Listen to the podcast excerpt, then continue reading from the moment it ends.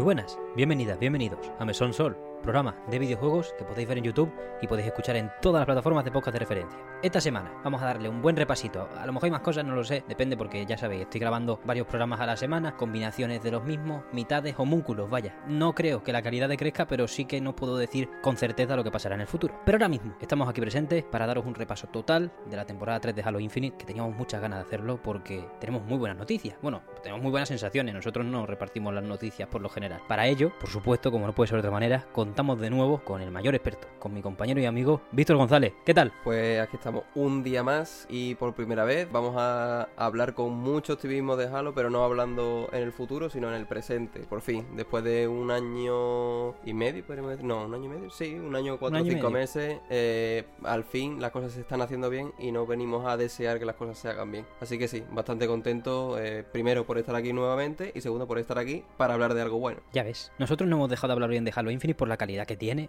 O sea, Mm. no es. No, no hace falta decir que en 343 saben hacer un juego en el que los disparos se sientan bien y en el que hay una versatilidad de mecánicas que nos alimenten, bueno, un bucle jugable dentro de una campaña y dentro de un multijugador que puede ser bastante jugoso. Ahora bien, repasando un poco lo que hemos hablado en anteriores programas, siempre se ha visto como el esquema nuevo de los juegos online shooters como servicio gratuito, pues requiere de estos pases, requiere de estos estímulos constan- constantes para mantener una comunidad que a nosotros no nos hace falta, vamos a jugar casi siempre todos los meses. Pero para mantener una comunidad y tener una estructura y considerarse al nivel de los grandes, pues ya hace falta este tipo de servicio que sí han dejado de cuidar o les ha costado arrancar al nivel. Esta semana, después de... Bueno, esta semana no, esta temporada, perdón, que empezó hace ya tres o cuatro semanas, pues tenemos lo que podríamos haber dicho que es lo que se debería haber pedido a Halo Infinite en cuanto a novedades y lanzamientos de contenido y constancia al principio de su lanzamiento. No quiere decir que no nos lo hayamos pasado bien hasta ahora, porque eso sería mentir como unos bellacos. Precisamente es que tenemos cuatro programas dedicados a Halo Infinite porque nos gusta mucho y ahora que es un producto más recomendable que nunca, pues creo que podemos repasarlo. Debemos repasarlo debidamente. Había muchas cosas este año en Halo, aunque no más allá del contenido, estuvo lo de los despidos en 343, no se sabe hasta qué punto cierto Estuvo y sigue estando. Claro, No estuvo- paro de ver noticias en Twitter de alguien nuevo que se va de 343. Sí, ya ahí no sabemos hasta qué punto repercute el éxodo en la zona. Bueno, probablemente lo que nos gusta pensar, no, no porque nos parezca bien, sino lo que indica todas las pistas que es, que es que la gente que estaba haciendo campañitas, expansiones, experiencias de un jugador es la que está siendo más afectada. No tenemos información fehaciente o fidedigna de todo lo que est- esté pasando por ahí dentro, pero sí es verdad que todo el que queda prácticamente en 343, por el ritmo al que están sacando cosas, está empujando en el multiplayer de Halo Infinite. Totalmente. No veo, sinceramente, no veo ningún tipo de conexión de, en cuanto al trabajo que está haciendo 343 desde hace muchísimo tiempo. Bueno, desde, pues desde que salió la propia campaña hasta hoy no he visto nada, ni un mero, ni una mera pista de que vaya a haber contenido nuevo de la campaña hasta dentro de mucho. Ya yo, ves. yo de, de hecho estimo que mínimo hasta 2025 no se va a ver ningún tipo de expansión de historia. Mínimo. Puede ser. Y no sabemos ni en qué forma, honestamente. Claro. Porque a estas alturas, quiero decir, es muy fácil hacer remontar a un juego multijugador con el tiempo. Y que- vamos, yo siempre me pongo con, con Halo Infinite en el ejemplo del Apex. Básicamente, empezó mal y luego pusieron a Vincent Pela, creador de Titanfall, creador de Jedi Fallen Order, y dijo, oye, carrilea, a lo que quieras. Ahora sí, queremos dinero, los de Electronic Arts, ¿no? Y acabó remontando y acabó poniéndose en un. cogió su nicho de mercado dentro del copado sector de los Battle Royale. Que gracias a Dios, bajo mi punto de vista, esto por supuesto una opinión personal, Halo Infinite no se ha caído por ahí. Porque Bueno. yo no sé. Pues va a caer, tiene toda la pinta. ¿Tú eso, crees? Eso sí, yo creo no, eso parece ser. Sí. Eh, la cosa es, den- dentro de estas noticias de despidos en 343 y demás, también ha sido muy sonado el eh, proyecto Tatanka. Que creo verdad. que lo hemos hablado alguna otra vez aquí. Pues nada, el proyecto Tatanka es como el nombre clave, el nombre prototipo que tiene el, lo que sería el Battle Royale de, de Halo Infinite. La verdad que no está muy puesto porque como son tan, tantas conjeturas y demás, digo yo hasta Hmm. que no salga algo de información oficial, como tampoco me va la vida en un Battle Royale de Halo, que me encantaría que saliese, sinceramente Hmm. todo lo que sea contenido, si está bien hecho, lo. Bienvenido sea. Pero eso no está muy puesto, pero por lo que se ve, eso se ha estado filtrando información y parece ser que va a ser eh, que es en otro motor gráfico, o sea que no es el Sleep Space. Ah, bueno. Que sería como algo aparte, igual que Call of Duty y Warzone, que son el mismo juego pero no, Sí. pues algo así. Es verdad que una de las noticias destacadas después de los despidos en, en todo Microsoft, ¿no? Fueron más de 10.000, bueno, no, fueron alrededor de 10.000, perdón. Y que iba a haber un cambio de idiosincrasia en 343, que al final, pues, dependiendo de lo que traiga, pues puede ser bueno o malo. Y al final lo que han hecho es pasarse a un Real Engine 5 para futuros desarrollos. Por ejemplo, CD Projekt hace poco también se pasó al Unreal Engine, después de otra tanda de despido. Esto básicamente es para contratar gente rápido, porque uno está en su casa, no sabe cómo vale el lead space, pero a lo mejor ha hecho 60 proyectos, prototipo, minijuegos en Unreal Engine 5. Si te gusta lo que ofrece, no tiene ni que tomarse 6 meses para adaptarse. En 3 meses, a lo mejor, o en 2, está ya listo para meterte lo que quiera. Puede ser que Tatanka sea un Battle Royale en Unreal Engine 5, no lo sé. También leí cosas de cuando Jason Schreier sacó los temas de los despidos y dentro de 343 se habló también de que todos los proyectos ajenos al multijugador de Halo Infinite estaban fuera y se hablaba un poco de proyectos paralelos que no se sabe cómo existen, como el Tatanka y cosas, podrían estar parados, pero claro, todo es un podría, un podría, que al final no se sabe. Yo creo que lo que mejor podemos hacer es centrarnos en el rumbo actual. La temporada 3 de Halo Infinite nos ha traído, para empezar, puede ser que el plato más jugoso es un nuevo arma, la M392 Bandit, que pega unos cholazos que flipa, a mí me está encantando este arma, ¿eh? Totalmente. No, bueno, la verdad que te, te voy a ser sincero, tengo un amor-odio con, con ese arma. Pero bueno, igual que tengo amor-odio con muchas armas. Sinceramente, hay veces como que noto que de verdad es un arma fiable y que puedo, si la tengo en la mano, puedo ganar un uno para uno perfectamente o incluso un para dos. Y hay otras veces que por más que le esté disparando y estoy viendo claramente con mis ojitos negros como la bala está yendo recta a la cabeza del Spartan, no entra, no entra. Pero claro, también mi conexión pues, va un poco... Claro, un, cl- un clásico de los shooters al final. Sí, va- eh, efectivamente. Entonces, por, por ahí tengo un poco de amor-odio. Lo que sí que creo que ha sido una oportunidad muy desperdiciada y que no voy a perdonársela a 343 es que la bandido no esté dentro de la campaña. Eso te iba a decir. Es que no tiene nada que ver cómo se siente un arma contra un contra la IA que contra que contra un jugador. Porque, no sé, eh, un grunt no se va a poner a hacerme tibag mientras me dispara, ni me va a hacer un ninja un brute. Mm, Se va a quedar quieto, va a utilizar su- sus movimientos Claro. de- predefinidos de, de- en, en relación a la especie a la que pertenezca y puede dar muchísimo juego también. Sí, eso lo podremos. Tengo una duda. Todavía no se pueden meter IAs en la forja, ¿no? Eso es algo que van a implementar. Bueno, a ver, es que también esto, es otro- esto es otro pastel. Que igual que el despidos y Tatanka, la cantidad de información que se ha filtrado de contenido de Halo Infinite es, es que yo estaba en, en clase en la universidad Y lo que estaba era mirando en YouTube, cada, que iba refrescando y todos los canales, cada, te lo juro, cada media hora, cada hora subían algo nuevo. Era una locura. Pero algo nuevo me refiero mapas, armas, vehículos, eh, yo qué sé, e incluso me pareció también ver habilidades de armadura, entre comillas, no sé cómo llamarlo. eh, Sí, equipamientos, creo Ah, que se llaman así. Sí, equipamientos, artefactos, algo así. Pero bueno, yo no sé si tú lo has visto. La escopeta esta desterrada que tiene un mini martillo gravitatorio que manda los Warzog a la otra punta del mapa Shiu. Que van a meter el Falcon, que está el puto Falcon ya hecho. O sea, el Falcon de Halo Reach está hecho con su modelo, con sus animaciones, está todo. Eh, un tanque desterrado que se llamaba Salamandra, puede ser. No sé, era que lanzaba un, un haz continuo de plasma. También el, el Cougar, que esto me, me encantó verlo. El Cougar es un concepto descartado de Halo Wars 1. O sea, un vehículo de principalmente transporte ultra blindado de la UNSC. Pues está el modelo hecho en Halo Infinite y es maniobrable. Qué locura, tío. O sea, la filtra. Es que, y bueno, y el rifle de luz también. Yo que sé, es que de armas también hay un, montón de cosas, de mapas. Mm. Hay uno que me parece precioso. Bueno, más allá de típicos mapas de, bueno, de que si bosque, no sé qué. eh, de esta instalación Forerunner. Hay uno que me recuerda mucho a Halo 2. Ujú. Porque era eh, de- como Delta Halo. Es eh, estructura Forerunner de piedra reforzada con estructura Forerunner de metal. Y también, pero el que más me llama la atención es una mina eh, de, de blamita. Blamita es el mineral que se utiliza para los aguijoneadores. Bueno, para el- Mm. eh, la munición del aguijón Sí. es blamita. Y por lo que se ve está en Suban. Que Suban es donde se. Bueno, de hecho en Halo 5 salió un arma. Se llamaba la sangre de Suban. Y era una carabina que lanzaba aguijones. Como el rifle aguijón de Rich. Y se llamaba de Suban precisamente por eso. Porque allí había oh, una, una luna de sangre, creo recordar. Y cuando lo vi me pareció un concepto que era guapísimo. Claramente, sí, se puede decir que al principio, esto es como, ostras, Halo, por, por dónde... Quiero decir, el abandono a la campaña es evidente y es una pena, porque al final eh, es lo que tú dices. Tú imagínate que un chaval está jugando al online gratis, porque al final Sí. es gratis, puedes acceder cuando te dé la gana. Y vicia tanto y está tan bien dentro de un mes o así, que ya tenga tanto contenido que, que ya, yo creo que pa, si, si ahora entra en Halo Infinite, ahora vamos a seguir repasando las novedades implementadas actualmente, yo creo que te da para bastante. Sí. Y una implementación muy importante, no quiero profundizar mucho para no perder, para no irme, porque soy yo el primero que, Hmm. que, se- que me desvío, es que ahora en, lo- en los mapas de la comunidad se puede adquirir experiencia, que lo pusieron en esta temporada. ¿Que sí? Sí. Ojalá lo hubiesen metido en Halo 5, sería nivel el máximo. Ll- Llegó un punto con los últimos dos años que jugué a Halo 5 no jugaba partidas normales, era todo sociales. Claro. y customizado. Pues eso lo han metido ahora en Halo Infinite porque pasaron los 8 millones de horas jugadas y el millón de creaciones dentro del ¿De Forge? de Forge, de la Forja. Coño, estarán contentísimos porque es como, vale, tenemos a lo mejor un 30% de la comunidad, un 35%, puede que más, jugando nada más que mapas hechos por ellos mismos o por personas pues que lo han subido y es la hostia. Por ejemplo, en el tráiler de la temporada 3 ponían el mapa del frigorífico este Xbox Series X, Sí. Series X. Y claro, pues ahí ahora poder completar tus desafíos semanales e irte habiendo jugado nada más que en un cuarto hecho por un nota, yo creo que es una buena decisión, sobre todo porque nos acerca cada vez más a mi modelo ideal de Halo, que yo sé que no es el que más vende, porque es otro juego que está más o menos temblando, que es Team Fortress 2. Básicamente un juego en el que nada más que juegas mapas de delirios de personas y te lo pasas de locos con colegas o lo que sea. Que bueno, a ver, al fin y al cabo, yo cuando veo jugar un videojuego lo que me importa es pasármelo bien. Exacto. demás ya es secundario. Y Efectivamente. si para pasármelo bien tengo que estar jugando, eh, matando Spartan en una aldea de pantano del Minecraft, pues encantado. Es que eso, tío, yo estoy, yo estoy frotándome las manos para acabar.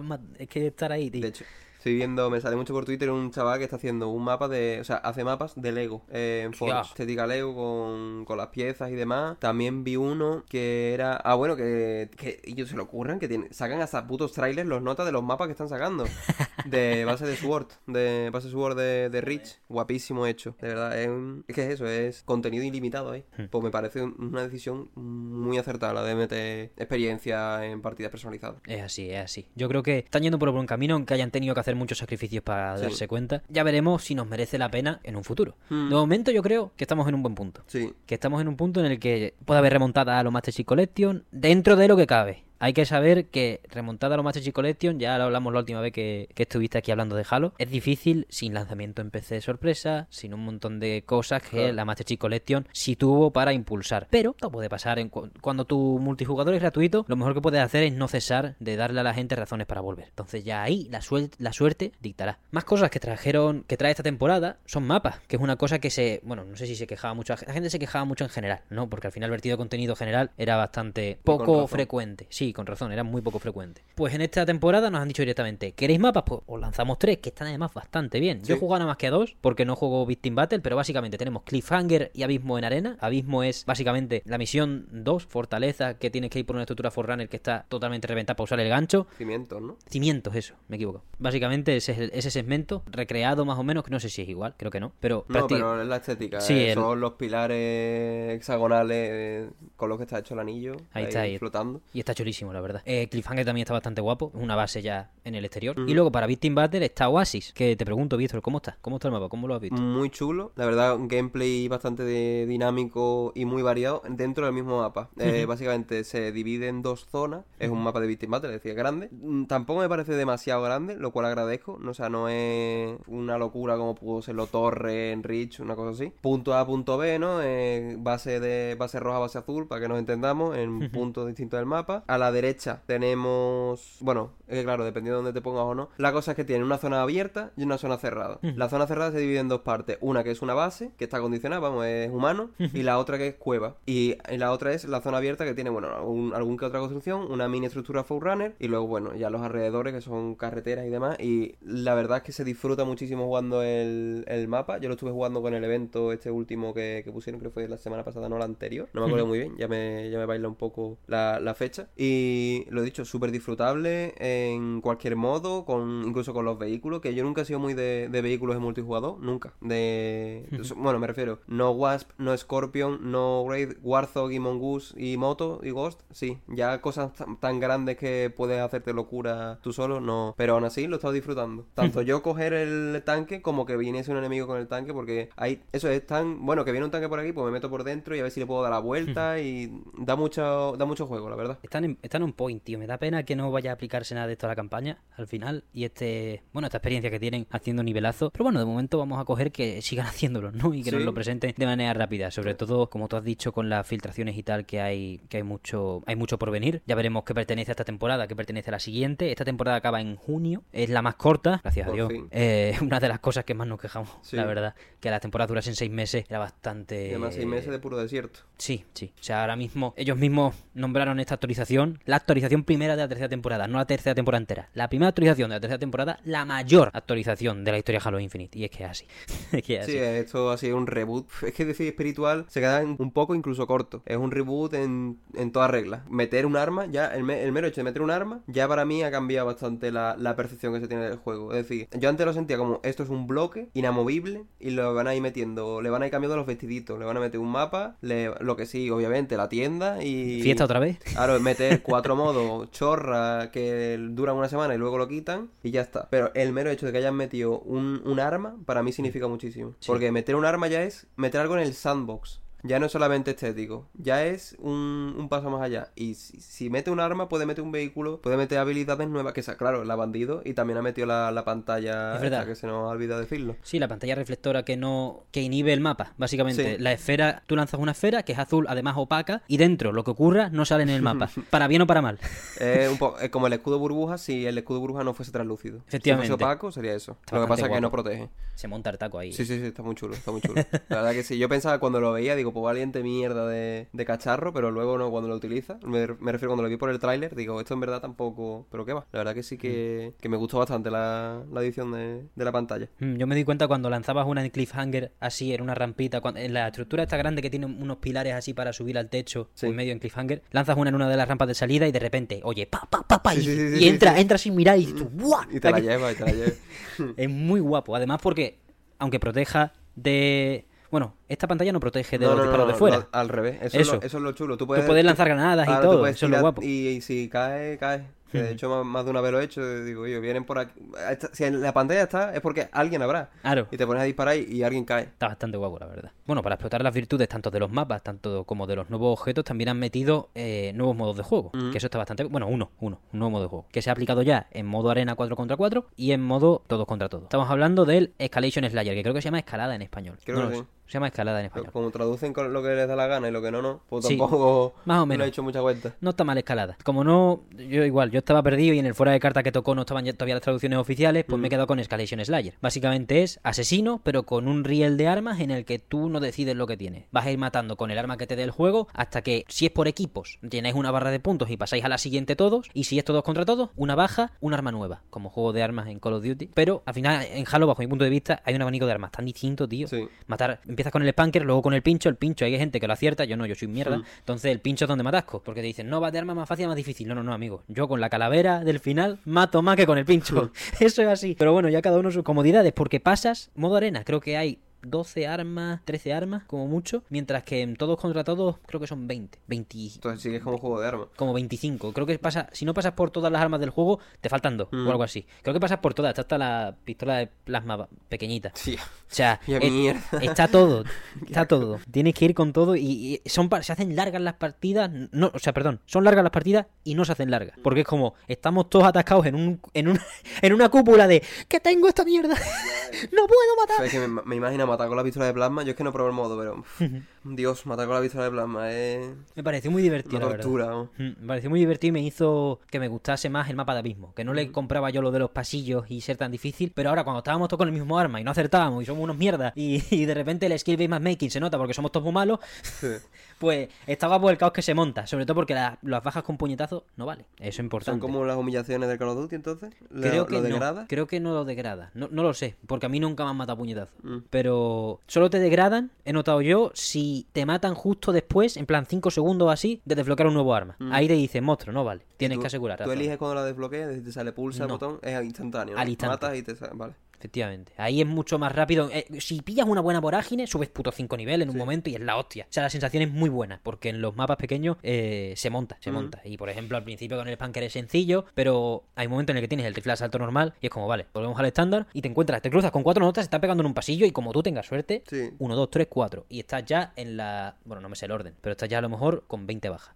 Y estás primero. Es muy guapo. Se nota que al principio decíamos, lo que meten, lo meten con conciencia. Sí. Pero es que ahora lo meten con conciencia y con frecuencia. Entonces, estamos con todo lo que hace falta para revivir una comunidad o, aunque sea, yo, yo no sé cuánta gente juega Halo Infinite actualmente porque esas cifras no están entre Steam y todo, nada más que sabemos las de Steam. Pero nosotros cuando entramos a jugar, las partidas se encontraban en 3 segundos. Sí, eso es lo que quería decir también. Mm, hostia, vaya diferencia. Total. No tiene nada que ver. Eh, hace bastan- hace meses era imposible, era im- impensable esto. Yo no voy a decir que fuese impensable jugar, ¿no? Se No, podía. Se podía. Pero te podías pegar tus 30 segundos, 41 minutos, incluso más, algo, depende del momento, para encontrar una partida. Y ahora no, ahora es literalmente instantáneo. Le das Sí, sí, sí. y a los 10 segundos ya estás entrando. Sí, sí, y porque tiene que cargar. Porque partida encontrada te dicen cuando le das al botón. Efectivamente. Es una pasada. Así que por ahí están cumpliendo, o sea, la comunidad está cumpliendo bajo mi punto de Mm. vista. Creo que lo que tienen que seguir haciendo es darle constancia y esperemos que lo que se haya filtrado, lo que no, lo que tengan que prometer, se meta con este ritmo. Porque la verdad que el evento final este de Fracture Firewall, aunque sea solo en cuatro semanas y ya hemos pasado la primera, Sí. Va a tener, tiene, bueno, de hecho tiene un pase de 20 niveles que podremos hacer 10 por semana, por lo que básicamente es jugarlo dos semanas distintas. Ya hemos pasado la primera semana, nos queda del 11 al 18 de abril, del 23 al 30 de mayo y del 13 al 20 de junio. Ujú. Parece bastante distanciada, pero teniendo en cuenta las cosas que están metiendo aparte, en paralelo, las cositas de las que nos están hablando, pues probablemente no sea lo único que podamos catar esta temporada. No, lo dudo bastante. Seguramente, vamos, mm, lo hemos estado hablando antes. eh, tres semanas de que salió la actualización, más o menos. tres semanas de mínimo un evento. Aunque sea una lista de partidas destacadas. Pero Sí. mi- ya mínimo estaba. Pero teníamos el. Nada más empezar. El... La temporada ha venido con un, con un pase también de 10 niveles, creo que han sido. Sí, 10 niveles eh, gratuitos. para la armadura Mirage. Eh, luego eh, se ha acabado eso, que se ha dividido en, en dos semanas de, de evento, uno que era para Arena y otro que fue para el Victim Battle. Y ahora, en cuanto se acabó eso, ha empezado la semana del evento de, de Firewall. Creo que ahora que ha acabado están tranquilos. Pero vamos, mm, tía, tres semanas, tres semanas con mínimo, un pase especial con contenido exclusivo, gratuito. Eso es muy importante. Y, y encima que, que te ponen desafíos asequibles y que te ofrecen un, un modo, una, una lista, una playlist nueva. Así que bastante, bastante contento por esa parte también. Yo, yo me lo estoy pasando el carajo, ¿eh? La verdad. Es una cosa...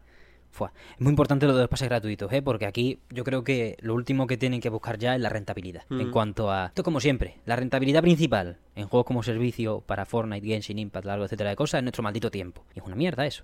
Pero en Infinite está muy bien que lo que pongan es pases gratuitos cortos para que tú, yo que se le dediques tres días en una semana y ya digas, vale, en la siguiente vuelvo. Ya, ya llámame para la siguiente porque estoy interesado, esto me Sí. gusta y volvemos. Ese ritmo creo que es un ideal ahora mismo. No me gustaría tampoco que Halo Infinite pecase de tener que jugar yo todos los días, porque no va a ocurrir. O sea, pero no ocurre con Halo Infinite, no ocurre con ningún juego. Puede Claro. venir aquí eh, Platinum a presentarme el oro, el oro molido definitivo, que no voy a jugar todos los días, que es imposible. Vamos a adaptarnos a la vida de las personas un poco, ¿sabes? Sí. Entonces, no castigues por no jugar todos los días, no castigues por tal, sino, bueno, esto es lo de siempre. El modelo, el modelo es- en ese sentido siempre ha sido así. Los pases los puedes hacer cuando quieras. Yo completé el pase de la primera temporada hace cinco meses. Sí. Me da igual, o sea, me lo puse en vez del de la segunda, lo completé tranquilito. Este me lo he comprado de base ya del tirón porque me gusta lo que ofrece. Pues las armaduras nuevas son muy guapas, no Sí. hablado de eso, ¿eh? La quimera y la otra es la Mirage. Mirage. Buah, están de locos, ¿eh? Entonces, por lo que ofrecían, la verdad que estaban bastante chulas. Es verdad que la, la, la quimera se queda con... Quimera es la del evento. Eso, Quimera es la del evento de 10 niveles.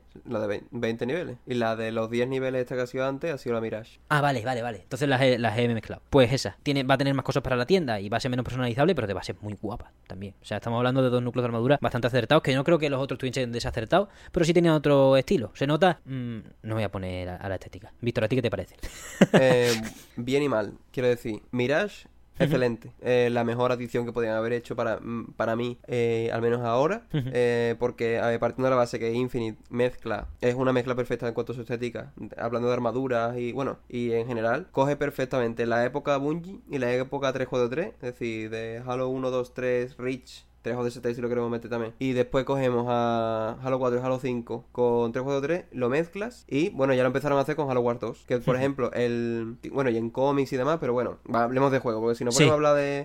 En Halo Wars 2, por ejemplo, convivían en los desterrados dos tipos de Ungoi. Los Ungoi de toda la vida, quiero decir, los como se ven en Halo 2 y en Halo 3, con su tanque de metano triangular, con una máscara que le cubre toda la cara eh, y a la vez estaban los Ungoy, es que no me acuerdo ahora mismo de cómo se llamaba concretamente cada especie de Ungoy, pero eso convivían ambos. Eh, ese que acabo de decir con el que se ve en Halo 4 y Halo 5, que lleva el tanque de metano más circular, y, encima le metían una, una diferenciación dentro del lore. Mientras que los otros Ungoy, los primeros, los que son como los de Halo 2 y Halo 3, son más civilizados y son tropas normales y corrientes, es decir, y pueden ir al frente junto a un Brut o un élite que los comande. Los otros no, los otros son inestables mentalmente y los utilizan uh. como bombas, son los suicidas si, tú si tú te fijas, los, los y Suicida de Halo War 2 son con el modelo de los Grunts de Halo 4 y Halo 5, mientras que los Grunts normales son con el modelo de Halo 2 y Halo 3. Pues eh, igual que eso, ya lo empezaron a hacer con, con Halo War, por poner, por poner ese ejemplo, pero que hay un montón más. en, con Infinite, lo que hicieron para mí es eso, coger la estética de Halo 4 y Halo 5 y mezclarla con la de Bungie. Y bueno, pues salieron armaduras guapísimas como la base que tiene Infinite, que es la Cabalino, que noto ahí una mezcla, veo mucho Rich, pero a la vez también veo mucho armaduras Recruit de Halo 4 y del 5. O, por ejemplo, coger armaduras de 4 y 5 como la Nubis, el Warmaster y las rediseñan para que encaje con la estética de Infinite mucho más limpia, mucho más menos recargada, porque la de 4 y 5 sí que tiene mucho, eh, es mucho más recargada que las anteriores, menos, menos lisa. y eso me, me, encantó porque supieron, supieron hacer la, la combinación perfecta de, en cuanto a estética. Y aquí metemos a la Mirage, que para amantes del lore es una guapada. Ya la metieron en la Master Chief Collection, que yo me acuerdo que la tenía un poco olvidada. Y en cuanto se anunció que iba a entrar la, bueno, la SPI, aquí le han cambiado el nombre, la armadura SPI, pues vamos, como un logo a farmear eh, para conseguir los puntos que hiciesen falta para tener esa armadura porque la necesitaba. Eh, igual que cuando metieron la, armadura del Proyectorion en, en la Master Chief Collection, igual. O sea, cuando meten una armadura, ya sea en la MCC o en el Infinite, perfecto, la inclusión. Y en, en Infinite además es coger una armadura ya existente, meterla con la estética del juego y hacerlo bien. O sea, es que Mirage, perfecta. Y Quimera, eh, tengo sentimientos encontrados. La verdad, es mm, muy futurista, teniendo en cuenta de que el juego es del siglo XXVI, esa es otra, pero en comparación, quiero decir, la Mark VI eh, generación 3 que lleva el jefe maestro, al lado de la quimera no tiene nada que ver. Es que no tiene nada que ver. Es mucho más suave. A mí me recordaba el Crisis cuando la vi. por, porque es como muy pegada al cuerpo. Sí. enseña el abdomen, enseña eh, los laterales del cuerpo. Es más traje de batalla que armadura. Sí. Em, de hecho, creo lo estuvimos comentando, creo que fue contigo, cuando lo vimos por primera vez juntos, que dije, me recuerda a los Spartans de Halo 5. Porque en Halo 5, para que no lo recuerde o para que no lo sepa, se criticó mucho que los Spartans por debajo, me acuerdo que se le llamaba Power Ranger, no, no, no se le llamaba Spartan, te lo juro. Qué cabrones, macho. Eh, porque el traje de combate, la piel de combate, que en vez de ser negra, como lo había sido siempre, era de colores. Es decir, mm. si tu armadura era roja, la piel de combate era roja. O mm. era roja y algo de negro. Pero también se coloreaba. Y entonces eh, el espacio que quedaba entre la armadura del bíceps y del antebrazo, pues era rojo en vez de negro. Y parecía que todo era una amalgama. Entonces cuando yo vi la quimera con tanto traje, tan poca armadura, y encima de que se coloreaba, lo primero que pensé fue, digo, hostia, otra vez hemos vuelto a Halo 5. Me gusta, porque es rescatar algo que estaba antes. A ver, yo prefiero el traje de combate negro, las cosas como son. Sí. Pero, quiero decir, ya es algo que forma parte de nosotros, es algo que ya está con, nosotros en el lore, pasó, gustase más o gustase menos, vamos a reutilizarlo y reimplementarlo. Para mí en esa parte, bien. Y sobre todo por el, lore que le han metido a la armadura, que la verdad que si no me llega a enterar que tiene el lore la armadura, ese, ese lore la armadura, la verdad que no me habría gustado tanto que comentándolo así un poco por encima, es como una visión que tienen los creados, que los creados son los seguidores de Cortana, que tras el... Es que lo, tengo que mirar en más profundidad, tampoco me quiero pegar ningún triple, pero tras el sacrificio de Cortana en Z Halo, pues eh, inspirados por eso, por lo que se ve, pues eh, crean cómo sería la unión perfecta del hombre y la máquina. Y estos son más cyborg que Spartan y es como lo que serían los Spartan de los creados los super soldados y Cortana hubiese ganado. Ahí está, what if. un eh, sí, es, un poco what if, pero por lo es que yo pensaba que era what if, pero por lo que estaba leyendo no he leído what if ni parece que sí que es canónico. Es una creencia de algunos de algunos de, los creados, ¿no? de algunos de los creados, en concreto del gobernador Sloan, que era aparece, un personaje que aparece en Halo 5, eh, es el gobernador del pueblo libre de Meridian, que sale en un par de misiones físicamente, bueno, físicamente, una IA, ¿no? Pero se le ve y después aparece también hablando en, la última misión, que ahora mismo no recuerdo cómo se llamaba. Y eso es algo que también agradecí. El. Hostia, un personaje tan secundario del 5, volverlo a traer, porque además eh, la gracia era que este tío te ayuda al principio del juego para al final, cuando todas las IAs se levantan contra los humanos y se unen a Cortana y le juran lealtad, se, se escucha como este mismo se, se la jura y el, ese me gustó. Y además si tú ves la imagen de, del evento, se ve a la izquierda al gobernador Sloan en una pantalla y atrás en el cielo un guardián, para, bueno, haciendo referencia obviamente a, a Cortana y los creados. Qué bien lo conecta todo cu- 343 cuando con el bueno con el lore siempre lo Sí. cuidan muchísimo y eso sí eso sí creo que lo hemos hablado varias veces que no se le puede decir nada ni media o sea ahí son son eruditos de lo que es Halo a más no poder y de hecho es que por conectar aunque no tengan aunque en la campaña no les estén dejando no quieran hacer ya veremos cuál de las dos realidades casa Ujú. más con, con la verdad pero los eventos actuales esta temporada como las dos anteriores si no recuerdo mal también pero esta sí han hecho más ahínco porque incluso en la propia presentación de la temporada han tenido una cinemática bien larga estamos conectando con la historia Ya. Víctor, aquí ya te pregunto, este es el bloque en el que yo me voy Vale. y escucho con ilusión porque dime, ¿qué estamos manejando en esta temporada? Pues la verdad que estamos dándole más profundidad a lo que muy brevemente se presentó con el inicio de la segunda temporada. Que rememorando un poco, llega un Phantom desterrado a una base de la UNSC. Creo que era la Academia Avery Johnson. Avery Johnson. ¿Dónde haces el tutorial? Sí, es que esa- eh, se llama, creo recordar que sí, que se llama Avery, Avery Johnson la, la academia. Y bueno, le recibe la Spartan Grina a dos Spartan que, bueno, por lo que se ve, se fueron de misión. Y uno está reventadísimo porque se cogió la primera IA desterrada, de la, al menos de la que se tenga conciencia, y se la metió en el casco. Lo dejó frito, vaya. Y esta temporada ha empezado con que lo han despertado a, a este Spartan, pero que tiene secuela. Porque por lo que Oh. se ve, la, la IA pues se ha conectado con su mente. Y entonces lo que le hace es un. Lo que se ve en la cinemática es, bueno, pues le rememora eventos del pasado. Entre ellos, bueno, se ve como él, con una armadura SPI y un grupo de Spartan, pues fue el único superviviente de una operación que le mandarían contra el Covenant seguramente. Se ve que es contra una colmena de Yammi, de, de drones. Que por cierto, me gustó muchísimo ver a los drones de vuelta. Espero que los traigan, si nos ponemos a soñar, para una expansión de la campaña, que haya drones, por favor. Me, me gustaba mucho el gameplay que ofrecían. Y nada, pues se ve eso un poco del pasado del Spartan, que por lo que se ve, pues tiene un trauma con eh, sus compañeros muertos eh, en más de una ocasión. Y todo termina con que eh, la IA desterrada que se llama Viratus, creo que recordar que era, en el mapa Livefire, que no sé cómo es la traducción, la verdad. Tampoco. El que es dentro de la academia eh, Johnson. Una de las puertas donde está, donde aparece la escopeta, ya sea la Bulldog o la Headway, pues esa puerta ahora está cambiada, ahora está rota, bueno, quemada por una granada que cae en la cinemática. ¿Eh? Y esa puerta es clave. Y además, de hecho, los Halo subió publicaciones de la foto de la puerta, ha hecho hasta memes de qué es lo que hay detrás de la puerta. Se abre la puerta y hay un, un jack al francotirador de Halo 2 y te mete un headshot. Pues nada, esa puerta va a ser clave. Eh, lo que hay detrás todavía no se sabe, pero bueno, tiene toda la pinta de que. Bueno, he visto vídeos de que supuestamente lo han abierto y demás, pero no me quería spoilear y tampoco sé si era troleo o, o qué, así que. Puede ser. Seguramente lo que haya es el modo infección. O sea, que se abra la puerta al modo infección. Que eh, de eso sí que se ha visto gameplay ya. ha- bueno, de hecho se ha visto hasta nuevas pantallas de carga, nuevo wallpaper para el juego, que no sé cómo decirlo. La imagen que tú tienes cuando imagen de abres el carga, juego. No, la de carga no. O sea, directamente el propio menú, Ah, vale, el vale. menú vale. cambia.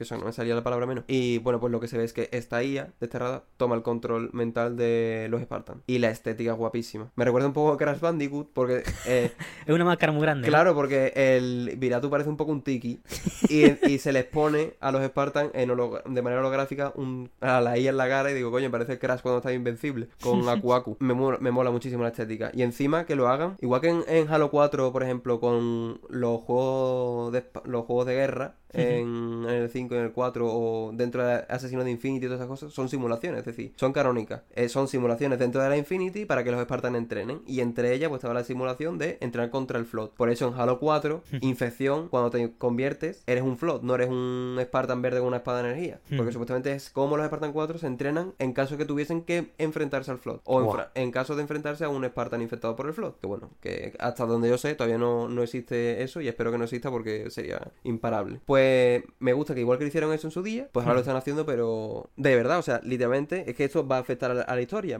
Una IA desterrada está tomando control mental de Spartans 4. Bueno, y espero, espero que solamente de Spartan 4, porque tome- tome de, de- de un Spartan 2, y ahí no, no creo que lo pare nadie. Es que esto puede, pueden llevarlo muy bien para, para la campaña, quiero decir. Pongámonos a divagar, se mete en la cabeza de un Spartan y sacan información de bases secretas en Z-Halo, bases secretas en Colonia, Claro. eh, información de proyectos que haya, tanto de armamento como de, o mismamente, el entrenamiento que tengo en Spartan y crear los... pro- Los propios Spartans Claro, de los desterrados. me acuerdo que eso se, se teorizaba cuando Halo 4 salió y el Covenant y el Jolan Dama se llevó a la doctora Halsey en Spartan Ops. Había gente fumándose unos por y dice, pues Halsey va a hacer élites Spartan, Spartan élite, ¿sabes? Dios. Y bueno, ya de a ver, que sí, que la idea estaba muy bien y encajaba perfectamente, pero digo yo, eso no hay quien lo mate, eso no lo van a hacer. Un élite Spartan no hay quien lo mate. ¿sabes? Eso no- Ya se acabó. Podemos Sí. chapar, se podemos echar la presión. Claro, ya, ya que ni, ni se levanten a ver los Spartans, ya que se dejen por vitrificados. Pero sí, estoy muy ilusionado con, con esa parte y ve que, aunque no nos dan contenido para la campaña, ni el jefe maestro, ni nada, Hmm. al menos tengo ese e- ese algo de... Lo mantienen cerca. Como Sí. En la medida de lo posible dicen, oye, yo te cuido. No, no va a ser esto, por ejemplo, lo que tú bien has dicho de, no, un Spartan infectado por el Flood sería una fuerza imparable tal. Podría, otra compañía habría dicho, pues hacemos un modo de infección con el Flood porque está guapo. Sí. Y no lo implementan en el lore, ni nada, y acaba siendo como... Y luego, tres años después, hacen un juego en el que sí se infectan y están rotísimos. Y es como, pero si yo en el online me cargaba 60, Claro. ¿qué me cuentas, no? Toda esa cohesión dentro de un mismo espacio tan gigante como es Halo tiene un mérito brutal, tío. Porque se han tenido que devanar los sesos para que esto funcione. Ya no a modo, a modo de gameplay, es modo infección, a tomar por saco. Es que es eso. Sota caballo y rey. Que, por ejemplo, en el, Halo, en el Halo 5 lo metieron más tarde también. El infectado era un Spartan, el tuyo, pero con el color verde y una espada verde. Ya está. Y, y a nadie le importaba, entonces estoy jugando. Así que el, el mero hecho de que ahora se hayan vuelto a tomar la, la molestia de igual que hicieron con el 4, pues meterle un poco de historia, bueno, un poco, ahora bastante, Bastante. bastante historia, no sé, me, es que es eso, como tú dices, otro estudio podría haber simplemente hecho infección y zombies y Spartan. Ahí está. Y ya está. ¿Os gustan los zombies? A tomar por culo, vámonos. A pegarse. Dos tazas. Y joder, cómo mola, la verdad. Pues, Víctor, creo que con esto, yo creo, creo que lo hemos repasado todo de la tercera temporada. También hemos hecho nuestras elucubraciones de, de rigor, porque es lo que hay que hacer un poquito, ¿no? Hay, hay- hay ilusión, cuando hay ilusión también hay un Mm. poquito de ganas de decir, oye, pues me gustaría ver esto, pues por aquí, pues estos modos también. Y sobre todo el riel de cosas que se han filtrado, que no nos ponemos a hablar mucho, a mí tampoco me gusta hablar mucho de filtraciones por eso, porque hay cosas que luego se cancelan, Sí. lo que sea. Y me, me deja bastantes cosas en el tintero. Ya, como- si yo he mirado, yo me puse a mirar por encima y digo, la Virgen, esto no puedo hablarlo. Se vienen muchas cosas, esperemos que los lanzamientos y los anuncios no se vean fastidiados porque se filtre. Quiero decir, espero que la gente mantenga este hype, o que, vamos, al final porque quiero jugar y quiero que el juego tenga Sí, más cosas. Pero al final, si ves que se filtra, te da igual, E- esto es lo típico, por ejemplo, con Hi-Fi Rush. No se filtró un puto juego entero de Tango Gameworks, de Shinji Mikami, del director de Devil Within. Coño, de. Devil Within 2, perdón. Esto, en su momento, el 25 de enero, yo estaba levantado del sofá, pegando saltos, diciendo, ¡El Mikami! ¡El Mikami!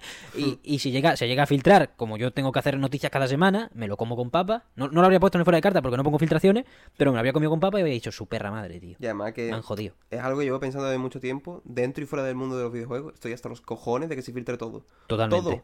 Ya no hay una puta sorpresa, ya está todo filtrado. Es que no hay nada nuevo, nada. Pero, lo dicho, con el Halo ya me sé todos los mapas que van a salir de aquí a un puto año. Es que me sé las armas que quieren meter, los vehículos, los modos, yo qué sé, las películas. Y yo, que pasa que se, se filtran putos guiones enteros de películas. Que, pero esto que, que, bueno, cuando hackearon lo de Juego de Tronos, ¿no? También, por ejemplo, en su día que y, y me amenazaban con, con publicarlo. O yo, por ejemplo, ahora que, bueno, cianos las figuras de, de Halo de Mega. Sí. Tío, de verdad, llega un punto, es que no, no hace ni un puto anuncio la empresa. La empresa anuncia las cosas más tarde de lo que se sabe ya. Bueno, es que estoy, estoy muy cansado de, de eso porque es que pff, pierde la gracia. Sí, Ya no hay mierda. sorpresa, ya es bueno. Llegó lo que llevo esperando no sé cuánto tiempo. Sí, yo, yo recomiendo a la gente en general, comensales y coleguis, que, que no miréis el internet para estas cosas. Mm. Silenciéis palabras, lo que, lo que ustedes veáis que es lo necesario. Yo no silencio palabras de nada porque al final me quiero enterar de las cosas para tratar la información debidamente. Y tengo un filtro antifiltraciones que es mi cerebro, ya está. En cuanto leo leak no sé qué, hago y se me borra, Men in Black. ¿Sabes? Viene Will Smith y me hace pim, barras. Ya está, te has olvidado. Eh, estamos bien, ¿no? Muy es, el resumen que yo creo. Lo importante es eso. He vuelto a, tener, he vuelto a tener ganas de, de seguir jugando. De- y además, de hecho, he convencido a mis amigos que hacía que no tocaban el Halo. Yo qué sé, desde febrero del año pasado, que no, lo- no lo jugaban. Les dije el otro día, digo, "Pues como cuele, vamos. Digo, es el momento de Halo. Y dijo, pues me lo voy a meter. Y Buah. se lo instaló. Y desde entonces es él el que me está diciendo a mí de jugar. Y soy yo el que le digo, yo no puedo que tengo cosas que hacer. O sea, tengo responsabilidades que atender. Claro. está bien, está bien que vuelvan esos tiempos, ¿eh? Sí, que vuelva la que gente, joder, que, que se pida un halo, que un fin de semana, si entra, entra de puta madre en cualquier momento. Totalmente. Jope, tío. Creo que hay ilusión. Y, y lo bueno es que es ilusión. No hemos hablado ni del, prácticamente ni del pase de nivel. Mm. O sea, yo quiero. A mí me gusta que el contenido sean modos y cosas, no, oh, mira, un pase de 100 niveles con un montón. Que sí que está guapísimo, me, lo he pillado, me lo he pillado, de hecho me lo he pillado. Pero el hype no va por ahí. Mm. Y me gusta que el hype no vaya por ahí. Mm.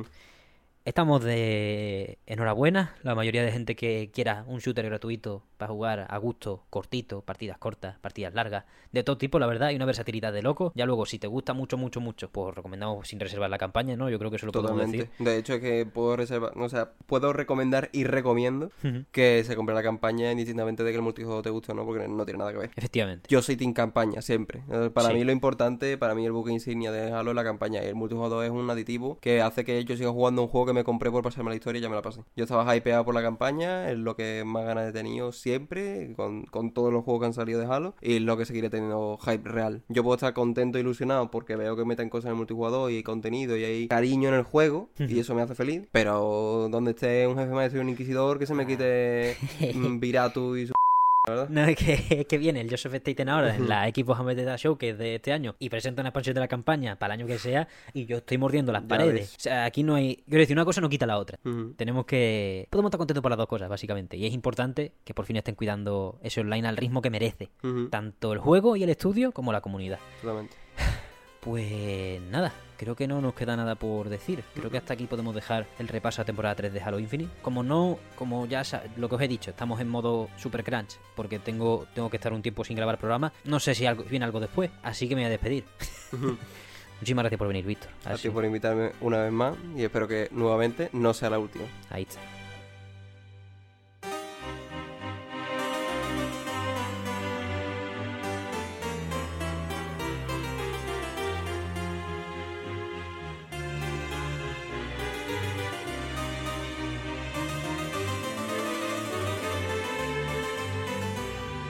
Ojalá no sea la última vez, ojalá nos volvamos a reunir pronto. Muchísimas gracias de nuevo a Víctor por su imprescindible y valiosísima presencia. Y ahora pues pasamos al segundo bloque, que no tenía yo claro que fuese a existir el momento en el que estaba grabando esto, pero va a ser bastante más corto y es el que os prometí en el fuera de cartas de este viernes. Recordad, entre las 7 y las 8 subimos siempre un repaso a todas las noticias de la semana que acontezca para tener un fin de tranquilo, sin ningún titular y que los programas de Mesón Sol pues se puedan dedicar por lo general a catar pasiones sobre nuestro juego favorito y trayendo a personas extremadamente interesantes para poner sus puntos de vista sobre juego. Ya para comentar la actualidad otros días y otro tipo de... Bueno, sí, también lo hacemos con personas, pero como creo que ya he dicho alguna vez, me gusta que la gente venga a presentar su cosa favorita, a hablar de lo que le gusta. Así que el bloque de actualidad o los bloques de actualidad suelen ser en solitario. Por ello, estamos aquí, ustedes y yo, comensales y colegis, para hablar de la noticia más destacada quizás en clave pesimista de la semana pasada, ya que en realidad entre el avance de Tears of the Kingdom y alguna otra cosa más podríamos sacar noticias buenas, pero el pelotazo de la semana es que el E E3 2023 ha sido cancelado. Esto tiene muchísima cola y creo que deberíamos analizar todas las aristas del suceso, porque por supuesto que la gente que habla ahora de que el E3 ha muerto no lo dice nada más que por esta cancelación. Esto es un suceso, una serie de su- sucesos muy bien relacionados, muy fácilmente relacionables, porque están asociados a cada año que ha habido del E3 durante los últimos cinco. Así que,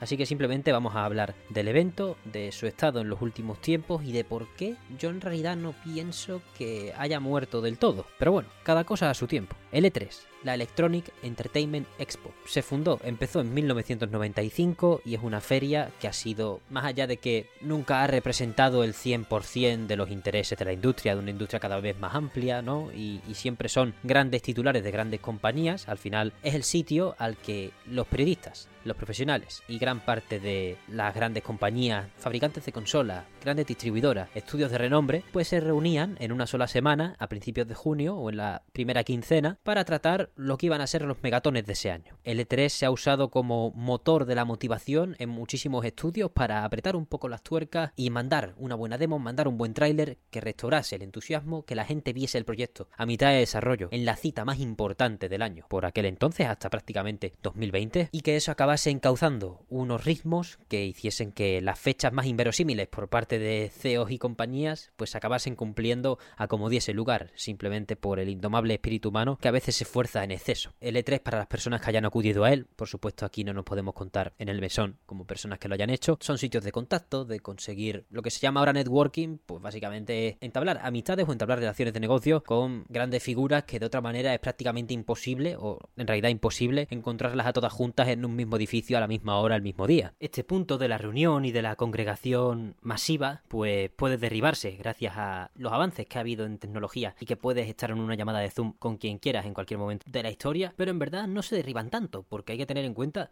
que tú no puedes agregar a Phil Spencer al Discord, o al menos no lo puedes agregar preguntándole su Discord por Twitter. Al fin y al cabo, el espíritu humano tiende a querer reunirse, tiende a querer conectar de manera directa, física si puede ser, bueno, quiero decir física cara a cara, ¿de acuerdo? Um, como las personas con las que comparte aficiones. Por algo salen asociaciones de un montón de tipos de actividades culturales. Quiero decir, somos, no, no quiero filosofar en exceso, pero somos seres sociales que quieren reunirse con las personas a las que cree que, aprecia o a las que potencialmente podría llegar a apreciar o con las que quiere llegar, colaborar o con las que quiere asociarse en algún momento de alguna manera. Por ello, al fin y al cabo, ese carácter del E3 lo van a heredar cualquier tipo de evento presencial de videojuegos que se esté manteniendo. Véase la GDC, la PAX, la Gamescom, la Valencia Indie Summit que fue hace un mes o así. También lo mismo, son profesionales, creativas, programadores, creativos que se reúnen, porque al fin y al cabo, joder, está guay, mola reunirse en espacios, sobre todo si son espacios seguros y respetuosos con todo el mundo. El E3 desde hace mucho tiempo, no sé si desde 1995, no creo, pero sí, desde hace mucho tiempo se puso en el trono de, entre todas esas conferencias que eran presenciales y se hacían presentaciones de consolas, de grandes videojuegos, proyectos megalómanos que luego no funcionaban. Beyond Good and Evil 2 se le puede venir a más de uno a la cabeza. Cualquier teaser sin sustancia verdaderamente que nos promete un juego que llegará dentro de 10 años. Se me viene a mí a la cabeza del The Scroll 6. A cualquiera que haya experimentado un poco los E3, yo tampoco soy el mayor experto, pues seguro que le vienen muchos ejemplos a la cabeza de sus momentos más queridos o de sus momentos más graciosos y un largo etcétera de cosas que pues se pueden llegar a echar de menos, sobre todo hablando de ya la parte más show del E3. Porque, por supuesto, es lo que hemos dicho antes, conexiones y personas, pero también era eso, las conferencias de las grandes compañías. Xbox, Nintendo, Sony, Konami, Devolver Digital, Ubisoft, Electronic Arts, nadie faltaba, nadie faltaba, por lo general, a esta feria. Y el problema empezó a surgir cuando la gente empezó a faltar a la feria. Al fin y al cabo, este 3 de 2023 se cancela, o Ritpop comunica que se cancela, por falta de apoyo de las grandes, por falta de. por no haber conseguido, según ellos, captar el interés de las grandes compañías que definen al E3, básicamente. Y es que ese problema no es nuevo, ni siquiera por la pandemia. Ya en 2019, muchas compañías como Ubisoft o Electronic Arts se cuestionaban muchísimo su asistencia, si merecía la pena asistir al Convention Center de Los Ángeles, jugarte el foco o disputarte el foco de los anuncios con Xbox, Sony, Nintendo, todas las grandes, quizá algún estudio que saque una cosa muy loca y al final seas el sexto, séptimo tema de conversación de esa semana, en orden de más hablado. Esa ambición por captar más, esa ambición por tener un mayor control a priori de sus comunicaciones, es lo que llevó a muchas compañías, una de las primeras fue Sony, a decir, oye, yo paso, yo este año no vamos a E3, el siguiente tampoco, el siguiente tampoco, etcétera. Lo hemos decidido porque tenemos otros planes para nuestra comunicación y así nacieron los State of Play, que han sido hasta hace poco, vaya, los dos últimos han sido los únicos realmente poderosos, en cierto modo, y hablo de los dos últimos, en verdad hablo del que se reveló Final Fantasy XVI y en el que se enseñó más de Street Fighter VI, que va después. Quiero decir, Sony no ha acertado con su comunicación en los State of Play, puede haber tenido mogollón de más público a priori, pero verdaderamente de momento es una compañía que no se ha beneficiado, creo yo, creo yo, esto por supuesto es una opinión personal, aunque también se puede valorar en cifras, en likes y dislikes. Mm, no se ha beneficiado de momento de estos State of Play. Podemos llegar a decir incluso que el problema tiene aún más cola, ya que en cuanto Nintendo empezó a hacer los Nintendo Direct y luego ponían en el Convention Center las consolas para probar. Recuerdo la última vez que vi a un corresponsal de, bueno, un representante de Nintendo en el E3 fue en 2017, cuando presentaron la Nintendo Switch, pero en la conferencia de Ubisoft, bueno, cuando salió la Nintendo Switch, perdón, y en la conferencia de Ubisoft fue Shigeru Miyamoto para hablar sobre Mario más Rabbids Kingdom Battle, o al menos hacer un poco el paripé, ¿no? Porque a veces, a veces estaba medio a veces está medio mejor el paripé y ya está, y aplaudirle a, cuatro figuras de importancia que que nos den la chapa con algún anuncio que luego puede ser muy destacado, pero que esté mal planteada la presentación. Todas estas variables en cuanto a manejar las comunicaciones, pues hacían que esas compañías dudasen. Y claro, la pandemia lo puso a huevo. En cuanto tú ya tienes un confinamiento en el que nadie puede viajar más allá de su país o más allá incluso de su provincia, de su ciudad, no puedes salir de tu casa, literalmente a principios de la pandemia. La pandemia duró el confinamiento en, España creo que duró el, severo. Duró unos cuatro meses, un poco más, ya no me acuerdo, no quiero ni recordarlo, honestamente, pido disculpas por la imprecisión. qué tiempo, eh, madre mía, la pandemia.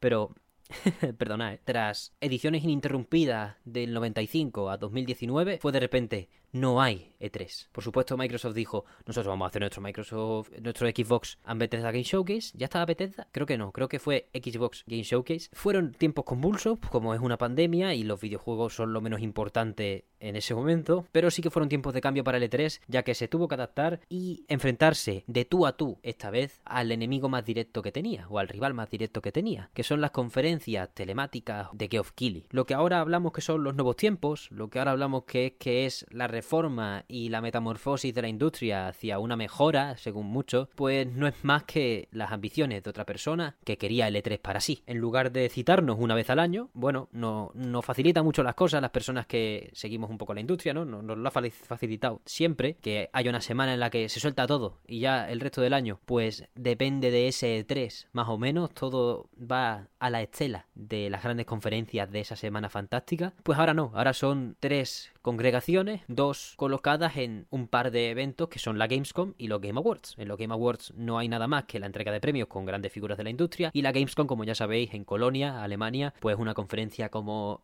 L3, pero a menor escala, a la que si faltan grandes compañías, pues no le afecta. La Gamescom se celebra de todos modos y es un sitio en el que sí van más estudios independientes y es igualmente disfrutable. Es una idiosincrasia distinta también debido a que siempre han estado a la sombra del E3. A día de hoy, pues podríamos decir que la Gamescom ha sobrevivido al E3 ya que Geoff Keighley metió su Opening Night Live para dar pistoletazo de salida a la semana de conferencias, charlas y un largo etcétera de eventos que hay dentro de, bueno, allí ya presencialmente, aunque también hay paneles digitales. El Opening Night Live, aunque sea el pistoletazo de salida de la Gamescom de cada año en agosto, es uno de los eventos finales del nuevo paraguas que ha sacado Geoff Keighley no solo para darnos una conferencia más en digital, sino también para tirarse el pegote un poco de que siga habiendo reunión definitiva de compañías, pero que simplemente está un poco más estirada y que si sigue habiendo reunión definitiva es gracias a él y, y, sus increíbles dotes. Estoy hablando del Summer Game Fest. El año pasado y el anterior fueron los años más descarados en este aspecto ya que teníamos, de repente salió la marca Summer Game Fest, iba a pisar al E3, incluso al digital, que se hizo en 2021 porque recordemos, los últimos 5 años del E3 son 2019 se celebró, el último, 2020 cancelado, pandemia, 2021 digital porque aún no nos habíamos librado y quisieron adaptarse a los tiempos, aunque hubo una aplicación de móvil muy turbia y una etcétera de cosas que no facilitaron el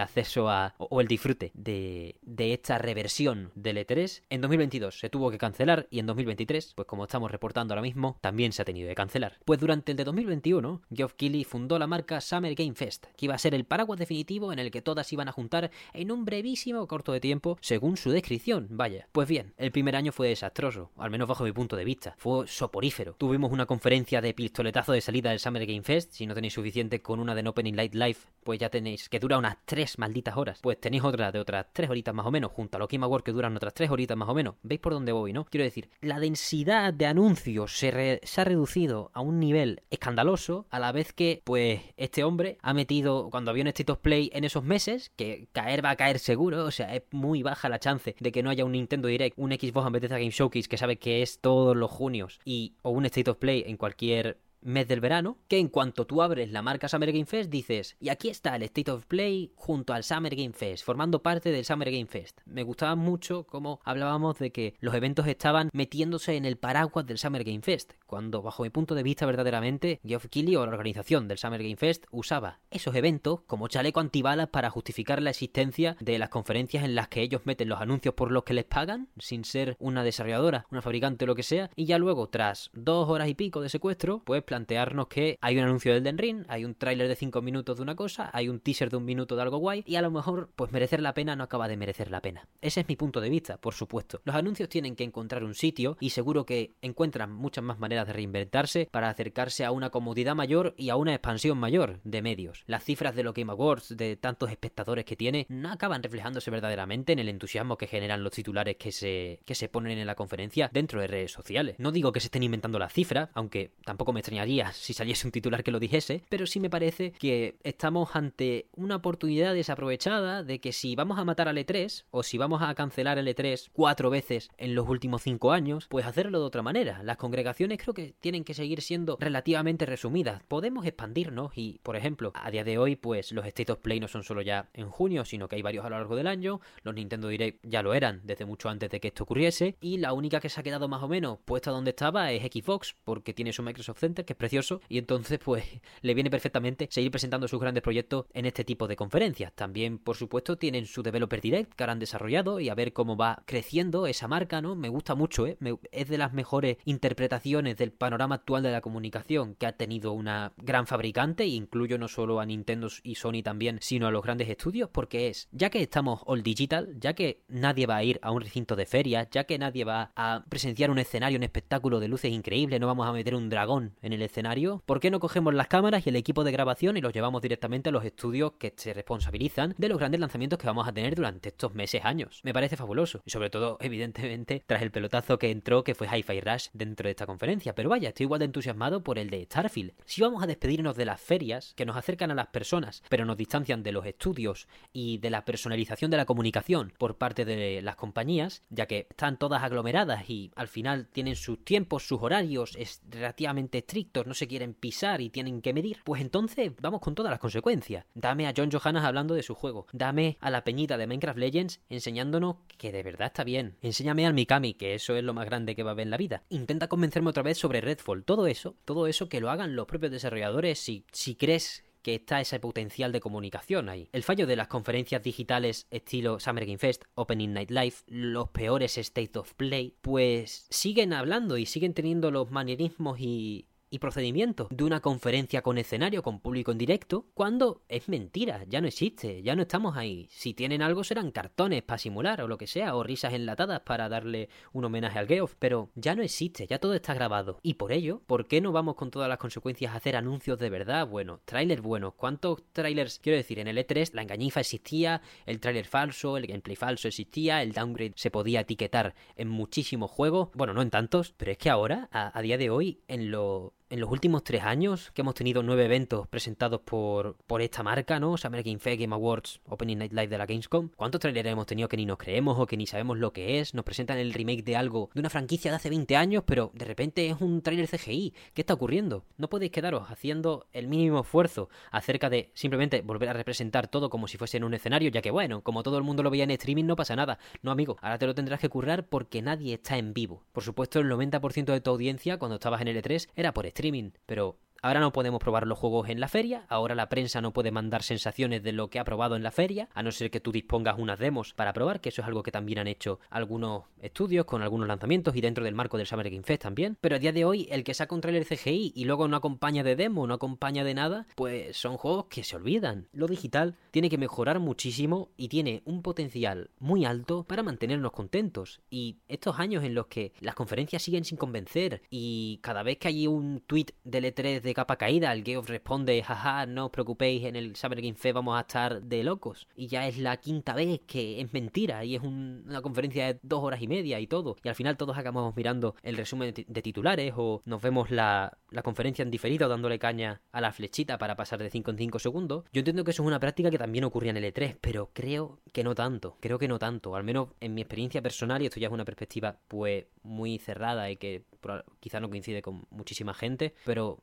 yo ya no veo las conferencias en, en, directo. Y no digo que sea necesario para el hype y todo, no, no, no. Yo simplemente digo que, la, que si no puedes mantener a tu público en, en ese tipo de fiestas o de eventos conectado verdaderamente, pues algo estás haciendo mal. Todas estas cifras impresionantes que salen de los eventos para que al final todas las compañías quieran meterle aunque sea medio teaser, pues yo creo que no merecen tanto la pena. Los juegos de los que mejor nos estamos enterando este año son los que tienen vídeos dedicados, como el avance de Tears of the Kingdom, los que tienen apariciones recurrentes en eventos más cortos, semanales, mm, bimestrales, véase Street Fighter con los State of Play, enseña siempre un par de personajes, o tiene un gameplay extendido, véase el Evo, el Evo tiene su torneo, pero luego tiene sus anuncios en medio, pues en esos anuncios también se encuentra un disfrute y un dinamismo distinto, y el Evo sí es muy presencial todavía, toquemos madera que lo siga siendo. Por ello, Simplemente quiero decir que a nivel de presentaciones nos queda muchísimo por andar. Y al final el E3 es propiedad de la ESA, la Asociación de Software de Entretenimiento. El E3 es una conferencia que ha fracasado o que no se ha podido practicar de manera plena en cuatro de los últimos cinco años, en realidad cuatro de los últimos cuatro, estoy metiendo 2019 para que no parezca tan escandaloso, pero lo puede seguir siendo. Es una conferencia reinada o ordenada por ejecutivos de Nintendo, ejecutivos de Ubisoft, de Sony, de Microsoft, de Electronic Arts, de Rockstar, bueno, de, 2K, las mismas compañías que están tirándolo, echándolo por tierra, son las mismas que tienen la potestad de darle vida. Y es por ello que Ritpop, los que en 2022, tras la cancelación penúltima, pasaron a hacerse cargo de la feria, está bastante enfadada la organización porque es la propia esa la que le ha puesto el ataúd. Es la propia esa la que no quería matarlo y, y ha hecho una especie de me lavo las manos y... Claro, no, es que el E3 estaba muerto y es que qué mierda. Bueno, a ver, sí, no, yo no digo que sea su deber rescatar el E3. Yo digo simplemente que ellos se lo quisan, ellos se lo comen. Ven que no vale, lo han matado ellos. Y, quiero pensar que hay muchas maneras de revivirlo porque al final la vida son la vida es cíclica y todos son movimientos y contramovimientos. El E3 nació porque vieron bien la aglomeración de todo en una sola semana para captar la atención de verdad y el E3 se ha ido porque cada compañía ha empezado a ver que por su parte podían comunicar mucho mejor por separado, aunque bueno, los Ubisoft Forward son para verlo, Electronic Arts lo intentó con sus conferencias sueltas y al final se ha encaramado a, los eventos de Geoff Keighley porque no han dado especialmente una. En cuanto a comunicación, digo, a los State of Play les ha costado, les ha costado arrancar. Xbox ha mantenido su idiosincrasia y ahora está experimentando ahora, en 2023. Nintendo sigue en su línea de los Nintendo Direct perfectamente. Y otro grueso increíble de compañías, pues van participando en distintas conferencias, que si un Wholesome Direct, festival de demos de Steam que tenga varios streamings, que si los eventos estos que hace IGN también eso sí están en el paraguas del Summer Game Fest porque si no, no lo harían, básicamente. Se ha expandido tanto, se ha diluido tanto a lo largo del año los anuncios que quizá lleguemos a un momento en el que estas compañías vuelvan a valorar lo de juntarse. Y por supuesto, en lugar de dejárselo a un tercero como Geoff Keighley, en cuanto vean la necesidad imperiosa de juntarse otra vez, si es que llega a ocurrir, pues van a acudir a su herramienta más inmediata. Es sencillo. Tienen, lo votan entre ellos, lo compran entre ellos, reservan plaza entre ellos en el Convention Center de Los Ángeles o en el Microsoft Theater. Quién sabe, porque el propio Phil Spencer hablaba durante la pandemia que quería juntar, bueno, que le gustaría volver a juntar el E3, ¿no? O hacer algo parecido. Él no decía juntar el E3, pero sí hablaba de, por su parte, organizar desde Microsoft una feria en la que interviniesen muchísimas más compañías e incluso Sony y Nintendo, por lo que nunca se sabe, queda muchísimo tiempo, e igual que en 2019 se podía oler que el E3 estaba de capa caída, pero no nos podíamos oler este descalabro tan gigante, ¿no? De, de, no tener edición en tres de los cuatro últimos años y el único año que hubo en digital, por lo que es una incertidumbre absoluta. Yo creo que simplemente la comunicación de videojuegos ha cambiado a que lo mejor es verse resúmenes de tranquileo, pero más que nunca, antes quizá lo era si no tienes mucho tiempo, o si sabes que no van a anunciar nada que te interese, pero ahora más que nunca lo es, porque los Game Awards son tres horas, el Opening Night Live son tres horas y pico o dos horas y pico, y el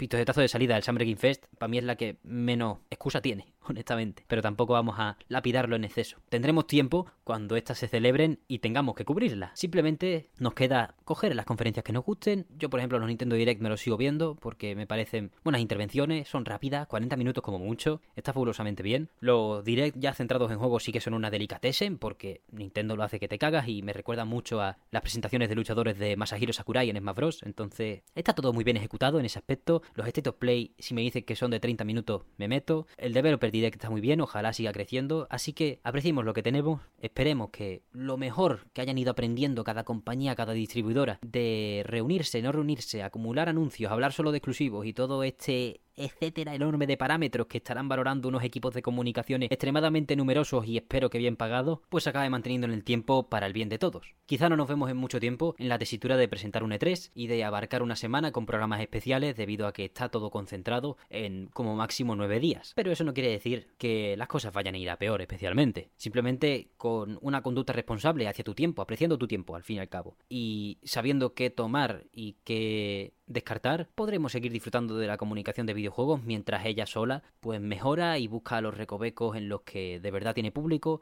y de verdad tiene atención. No todo vale para cada tipo de juego, entonces será divertido ver cómo se adaptan muchas y cómo otras caen en el, en el ostracismo, básicamente. A mí, por ejemplo, ya por motivo de estos últimos años de anuncios difusos, conferencias con cuentas atrás que luego empiezan otra cuenta atrás, Electronic Arts ha perdido mucho golpe en ese aspecto aunque tampoco sus conferencias de L3 eran muy buenas. De hecho, eran, estaban tan, estaban tan pobremente organizadas en cuanto a expectación de la gente que directamente antes de empezar ponían el horario de a qué hora se iba a hablar de cada cosa y tú enchufases cuando quisieras. La verdad que lo prefiero incluso si de verdad no tienes intención de hacer un tira y afloja mediático, una épica en un escenario o cualquier tipo de presentación que pueda acudir a esos feels, que, que está muy bien siempre que sean en positivo y sean para un anuncio de un Elder Scrolls, un Doom Eternal, ahora se me va a ocurrir nada más de Bethesda, eh, un The Last Guardian o cualquier otro de cualquier otro gran lanzamiento que nos ponga la piel de gallina. Ese primer tráiler de Elden Ring, si no recuerdo mal, en la conferencia de Xbox, Ghost of Tsushima, el nota con la flauta, muy raro, pero oye, estaba guapo, ¿no? Eh, todas esas cosas quizá no vuelven, quizá vuelven de otra manera. Los departamentos de comunicación seguro que tienen habilidad para sorprendernos y de hecho, como ya hemos dicho, hay muchos grandes formatos en la fragua. Así que nada, hasta aquí este bloquecillo sobre la cancelación del E3 de 2023. Al final de lo que menos he hablado casi es del E3, no, pero como tampoco tienen mucho que decirnos, mejor dejarles descansar en paz o dejarles grindear hasta el año que se vean listos para volver si es que les dan la llamada. Hasta aquí el programa número 50 de Mesón Sol. Eh, comensales y colegis. No sé ni por dónde empezar, honestamente. Me voy a guardar algunas cositas porque la semana que viene cumplimos un año y han coincidido estas dos fechas, bueno, estos dos hitos seguidos, ¿no? Un programa 50, que es bastante sonoro, y cumplir un año, que eso siempre lo vamos a hacer junto a todos ustedes si, si tengo la suerte de seguir contando con el increíble apoyo de tantas personas interesantísimas, tantos perfiles distintos que creo que están haciendo de, del mesón un lugar que ni yo me imaginaba que podía tener esos puntos de vista, esa charla cordial y ese disfrute de la afición más tranquila, cuando más barro hay es cuando se habla un poco de actualidad, pero verdaderamente es que creo que también está bien poner los puntos sobre las IES. Y así además te quitas el poco veneno que puedas traer para poder hablar de tus juegos tranquilamente. Creo que es una simbiosis que se apoya de buena manera la mayoría de semanas en las que hacemos esta hibridación de actualidad más juego que no suelen ser muchas últimamente, y eso también me alegra, porque no tiene que depender todo de la actualidad y del último momento. Hay muchísimas personas con las que quiero hablar no, no estoy cansado.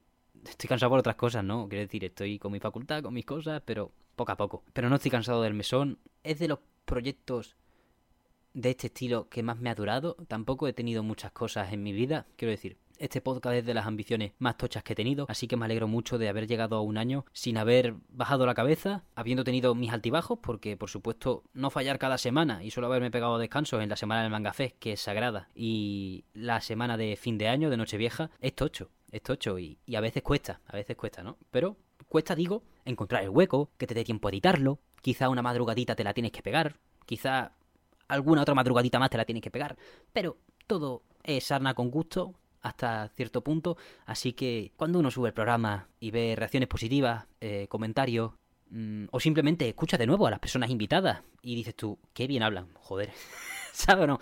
Que es como, estoy aquí, estoy aquí. Y me siento parte de algo especial y, espero que todas las personas que me han concedido la oportunidad de, de traerlas aquí y hablar de grandes lanzamientos, noticias o simplemente sagas a las que le tenemos cariño. Espero que se hayan sentido igual de bien recibidas como yo me he sentido al, al darles la bienvenida.